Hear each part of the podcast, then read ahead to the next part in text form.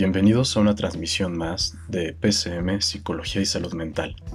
Yo soy Rodrigo, soy psicólogo clínico y soy psicofisiólogo, y el día de hoy vamos a hablar de un tema del cual yo ya quería hacer un podcast, pero no fue por falta de interés, sino por falta de tiempo que no pude hacerlo antes. Y el día de hoy me siento muy agradecido de que puedas estar escuchando estas palabras, y si tú eres una de esas personas que se preocupan en exceso, este es un podcast para ti, sobre todo para trabajar en dos elementos que me gustaría tocar el día de hoy. Uno sería la identificación y el otro sería la solución a la preocupación, ¿ok? Pues bueno, cuando hablamos de preocupación, sabemos que le damos mucha importancia a esos temas que ya ocurrieron o que todavía no ocurren y que de alguna manera están rondando en nuestra mente sin tener como una solución adecuada y creemos que falsamente dedicarle tiempo a estar pensando en, en cómo lo resolvemos resuelve. Sin embargo, esto genera más angustia. Pasamos una gran parte de nuestra vida dando importancia a un sinfín de situaciones y de elementos que no son necesariamente responsabilidad o culpa nuestra, como haber fallado en un examen, como no conseguir el puesto de trabajo que buscábamos, una ruptura de pareja, una enfermedad o no tener suficiente dinero. Suficiente es un término que es moldeado constantemente por la sociedad actual, donde te dirán por todos los medios que no lo eres, no eres suficientemente guapo o atractiva, no tienes el coche último modelo o el más nuevo, no tienes suficiente éxito y podrías tener más o podrías tener más dinero. Todas esas cosas nos preocupan. Nos preocupa ser el mejor, tener el mejor puesto, destacar a costa de todo, resaltar como el empleado del mes o el mejor hijo para nuestros papás. Somos engendrados en un núcleo de competitividad. ¿Te suena la frase enfoque por competencias? Primeramente, ha sido planteado como un enfoque en el cual los alumnos aprendían a resolver problemas en situaciones complejas dentro de lo educativo, demostrando de una manera dinámica que tienen habilidades y que pueden adquirirlas.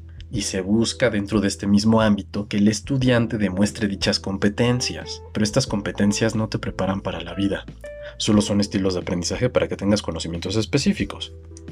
En la vida, resolver problemas es mucho más complejo, como cuando un familiar está enfermo, cuando te quedas sin trabajo o sin dinero, cuando sufres un accidente en automóvil o te dan un diagnóstico médico delicado. Para eso no hay escuelas.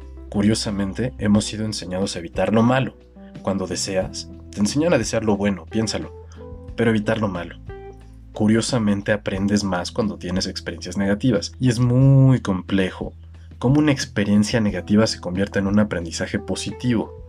Hay una frase que dice, todo lo malo siempre trae algo bueno. Si te pones a pensar eso, nos ocurre a muchísimas personas, que generalmente cuando algo malo ocurre, eventualmente algo bueno sucede. O hay un resultado positivo después de alguna situación negativa. Cuando somos chavos, cuando somos jóvenes, le damos demasiada importancia a todo. Imagínate cuando eras muy joven y querías comerte el mundo a mordidas y después fuiste aprendiendo que no era así te decía, le damos demasiada importancia a todo, nos preocupa todo. En medida que vamos madurando, vamos comprendiendo que no es tan importante todo, que no es tan importante tener el mejor sueldo, la mejor casa, el coche más nuevo, porque simple y sencillamente hay cosas que dejan de importarnos y otras comienzan a importarnos más. Eso se define como madurez. Ya no te clavas, por así decirlo. Y si te sigues clavando, tienes que poner atención a esas cuestiones que te, que te jalan. No solamente es preocupación, Ahora quiero que hablemos del enojo. Aquellas personas que se enojan por todo, por el clima, porque llueve, porque su sopa no estaba lo suficientemente caliente, porque la ropa le queda chiquita, porque subimos de peso. Nos enojamos por todo aquello que no podemos controlar y entonces entre preocupación y enojo viene frustración. Vamos a morirnos. Te lo recuerdo por si ya lo olvidaste. Todos vamos para allá y no con esto quiero que ahora comiences a preocuparte por morir, sino que te ocupes en cómo estás viviendo tu vida presente, tu hoy, qué estás haciendo hoy para restar importancia a aquello que no es importante en tu vida. Sé que suena un poco raro, pero piénsalo tantito. ¿Acaso es tan importante todas esas cosas que deseas? Te diré algo, las mejores cosas en esta vida ni siquiera son objetos, lo mejor de nuestra vida proviene cuando lo procesas como un aprendizaje. Yo siempre les pregunto a mis pacientes, a mis amigos, a mis familiares, ¿qué aprendiste de eso? La tranquilidad viene cuando dejas en paz la idea de tener un cuerpo perfecto, cuando te amas tal y cual eres, sin buscar modificarte para agradarle más a la gente, cuando dejas de pretender ser alguien que no eres, cuando dejas de forzarte. Quiero hacer una diferencia entre forzar y esforzarse, porque una tiene que ver con la manera inflexible de buscar un fin, algo, y esforzarse tiene que ver con el amor, tiene que ver con la empatía y con la paciencia. ¿En qué momento te volviste tan impaciente? Entre más buscas comprobar que perteneces a un grupo social determinado, en medida que más buscas parecer una buena persona o presumir algo, más refuerzas el hecho de que no lo eres. Hay un dicho que dice que quien tiene algo, sea lo que sea, dinero, posesiones, paz, etc., no necesita mostrarlo. Quien es sencillo no necesita decir que lo es, simplemente es y ni siquiera se está preocupando por ser. El problema es que si todo te importa mucho, es malo para tu salud mental y quiero que eso te lo grabes como un mantra, porque perseguimos un espejismo de felicidad y satisfacción donde evitamos el dolor. Así de simple. No pienses en exceso. Constantemente nos vemos enfrascados en un problema muy común y es que pensamos que si pensamos durante mucho tiempo resolvemos. Y no hay nada más equivocado que eso. Imagina una situación donde tienes que hablar con alguien con quien tienes un problema y te pones ansioso o ansiosa. Inmediatamente notas que estás ansioso y eso te pone más ansioso. Es decir, te da ansiedad sentir ansiedad y luego te enojas porque estás sintiéndote así y después te enoja estar enojado.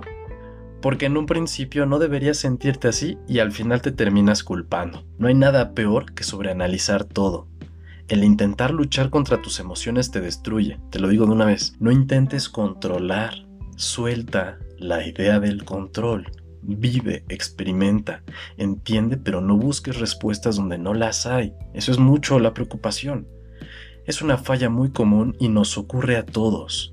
Muy pocos animales tienen la capacidad de tener pensamientos, pero el humano se da el lujo de tener pensamientos sobre los pensamientos y encima de sufrir por ellos. El dolor es parte de la vida e intentar evadirlo es una fuente de frustración, miedo e insatisfacción.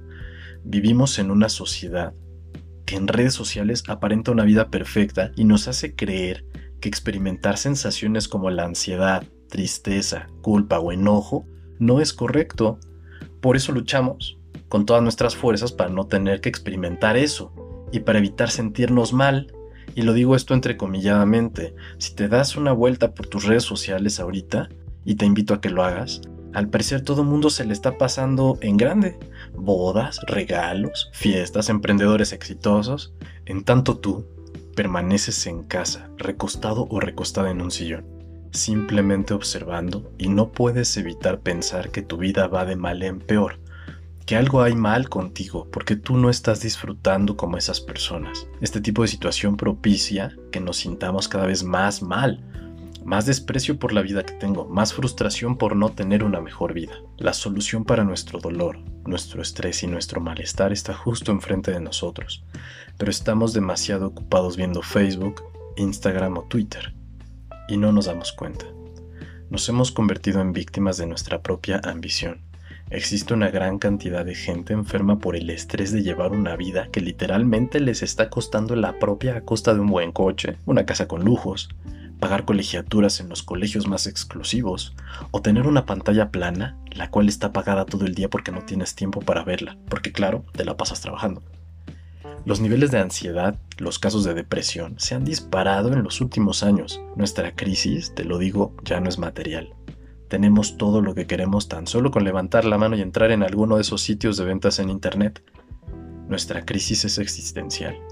No sabemos para qué hacemos lo que hacemos, qué deseamos y a dónde vamos. Pero aún así queremos lo que nos recomiendan. Vemos lo que nos recomienda Netflix o YouTube, videos que ni siquiera deseabas ver, pero ya los estás viendo. Pero bueno, dejemos un poco la parte crítica de la vida moderna y te diré qué puede ayudarte a hacer cambios.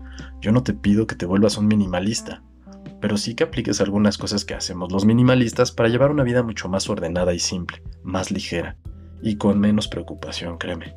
Si comienzas a poner en práctica algunos de estos consejos, ten por seguro que tu vida cambiará. El primero, deja de desear. El deseo es en muchas ocasiones fuente de insatisfacción.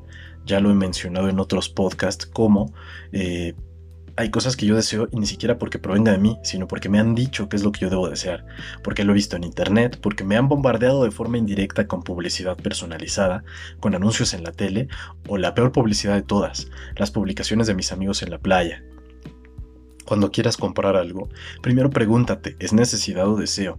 ¿Lo necesitas o solo lo deseas? Piénsatelo una semana, sí, una semana. Y si después de esa semana todavía quieres eso, reevalúa para qué lo quieres. Si lo necesitas, por ejemplo, un objeto para tu trabajo, cómpralo. Si solo es un deseo del cual puedes prescindir, no lo compres. 2. Deja de preocuparte. La preocupación únicamente nos va a generar malestar nos preocupamos por dos motivos principalmente. Uno es algo que aún no ocurre y no sé cuál será el resultado, pero quizá no depende de mí en ese momento su resultado. El segundo es porque no sabemos cómo hacer algo y nos preocupa que cuando tengamos que hacerlo no sepamos cómo, pero al final todo tiene una solución. Todo lo demás que nos preocupa está fuera de nosotros, otra persona, la salud de alguien, todo eso está fuera de nosotros. Si algo te preocupa, al final hasta lo más rebuscado tiene una forma de solucionarse. En terapia hablamos de resolución de problemas y uno de los elementos que destacamos es la preocupación. Buscamos vías que otra cosa no has intentado. No solamente nos enfocamos en el malestar de la preocupación. Si es algo de lo cual no tienes control, preocuparte sería destinar mucha energía y mucho esfuerzo a algo que de entrada no podrás modificar. Por ejemplo, solucionar el hambre en África no depende de ti y puedes ver mil documentales de niños africanos muriendo de hambre y sentirte mal y sentir pesar. O puedes hacer un donativo a alguna asociación o a la ONU que pueda hacer llegar tu donativo hasta ellos. O puedes apadrinar a uno de esos niños. Ellos te lo van a agradecer enormemente. Pero esta parte de activismo donde estamos en redes nada más quejándonos no soluciona nada. Utiliza la desesperanza creativa como fuente de resiliencia. Ese es el 3. Abandona las respuestas y soluciones mágicas. Eso no existe. No llegará una hada madrina con su varita y te va a solucionar la vida. La esperanza muere al último, decimos. Dicha frase que tenemos tatuada en el cerebro como un mantra que no nos ayuda. Siempre lo he dicho. Cuando pierdes la esperanza, ya lo perdiste todo. Tu autoestima, tu amor propio, tu valía. Entonces lo que yo te propongo es abandona la esperanza y pon manos a la obra. Si algo te tiene tenso, no esperes sentado, sentada, que se solucione. Analiza tus posibilidades y mira qué puedes hacer. Si no puedes solo, pide ayuda. Pero no dejes que una idea de esperanza simplemente lo solucione. En la vida real, la esperanza debería morir al inicio, no al último. La resiliencia es la capacidad para sobreponernos entre los panoramas difíciles. Aprende a cultivarla y a reforzarla. 4. Acéptate tal y como eres. Eres hermosa, Eres hermoso, único. No necesitas la aprobación de nadie. Grábatelo en el óvulo frontal. No necesitas subir fotos con mil filtros. No necesitas 100 likes en una foto. No necesitas ni siquiera subir fotos. No necesitas que alguien te acepte porque en un principio tú te rechazas. Así no funciona la vida. Porque cuando pones afuera lo que debe importar adentro, pierdes. La vida solo se puede manejar de adentro hacia afuera. Abandona la idea de que necesitas ser aceptado por la gente. Tu apariencia no depende de los comentarios de los demás. Eres una posibilidad en millones donde no hay alguien exactamente como tú. ¿Por qué habrías de valer menos que otra persona? ¿Qué si tienes un lunar? ¿Qué si tienes alguna mancha en la piel? ¿Un pie más corto que otro? ¿Un ojo más chiquito? Eso no importa. En la vida, lo único perfecto es la aceptación. Los humanos somos imperfectos. Y eso es lo más humano que existe. Lo más hermoso que existe es la imperfección. La gente perfecta solo existe en el imaginario colectivo de la sociedad, pero en la vida real eso es una broma. 5. Abandona el ego. Deja las apariencias, deja de querer caerle bien a la gente. Que te importe un comino si no les caes bien, si no les gusta tu perfume, si no sigues sus códigos. Abandona la idea de querer ser, de que un título te hará mejor persona de que una mejor casa te hará más feliz, de que un coche más moderno te hará mejor conductor. Quién eres no depende de los objetos que usas o de los títulos que tengas, los comentarios que hacen sobre ti o de la imagen que quieres darle a los demás. Eres tus acciones, tus pensamientos, tus emociones. Lo demás es solamente una apariencia. Por eso las primeras apariencias a veces nos engañan. 6. Define realmente lo que te mueve, lo que te motiva. Cuando te preguntes qué quiero, Pregúntate por qué lo quiero, para qué lo quiero. ¿Esto me hará realmente feliz? ¿Es algo que yo deseo o es el deseo de alguien más? ¿Sigo mis propios deseos o sigo lo que la sociedad me ha dictado hacer para ser feliz? ¿Soy realmente feliz? ¿Cuándo fue la última vez que lo fui? ¿Por qué dejé de serlo? Pregúntate eso, cuestiónate, no estés dispuesto a ser una mente más dormida, apagada, viviendo al día, sin motivación, sin ganas. Aprovecha tu vida.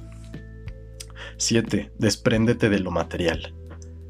No hay error más grande que pensar que necesitamos cosas para ser felices. Como te lo dije, los objetos son meramente eso, instrumentos. Tu celular no es tuyo. Lo usas mientras estés aquí. Al igual que tu casa, tu coche, tu familia no es tuya.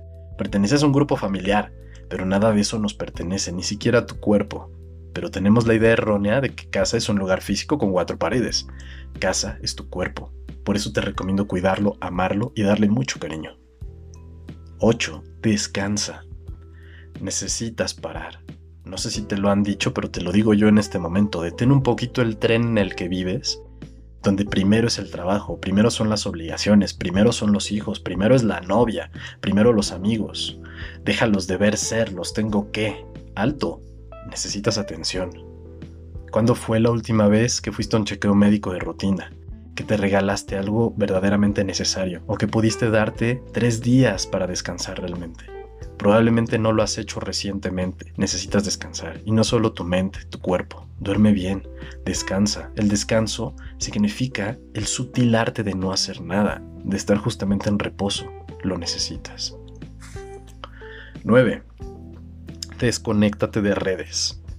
Ya lo he dicho antes, las redes son fuente de insatisfacción digan lo que digan y a pesar de que hayas visto quizá este podcast publicado en una red, Velo, en mi caso, es meramente un instrumento para hacer llegar este audio hasta la gente que lo debe escuchar, pero no porque yo tenga la necesidad de querer estar en redes. Y eso lo puedes ver si visitas el, eh, Instagram de PCM Salud Mental, no tiene miles de seguidores y no busco eso, ¿sabes? Porque al final creo que las cosas buenas la gente las aprovecha. Entonces, si las redes sociales son una fuente de insatisfacción, si existiera un concepto en el diccionario, debería incluir los efectos secundarios de su uso, así como un medicamento, porque no sabemos lo mucho que pueden perjudicarnos.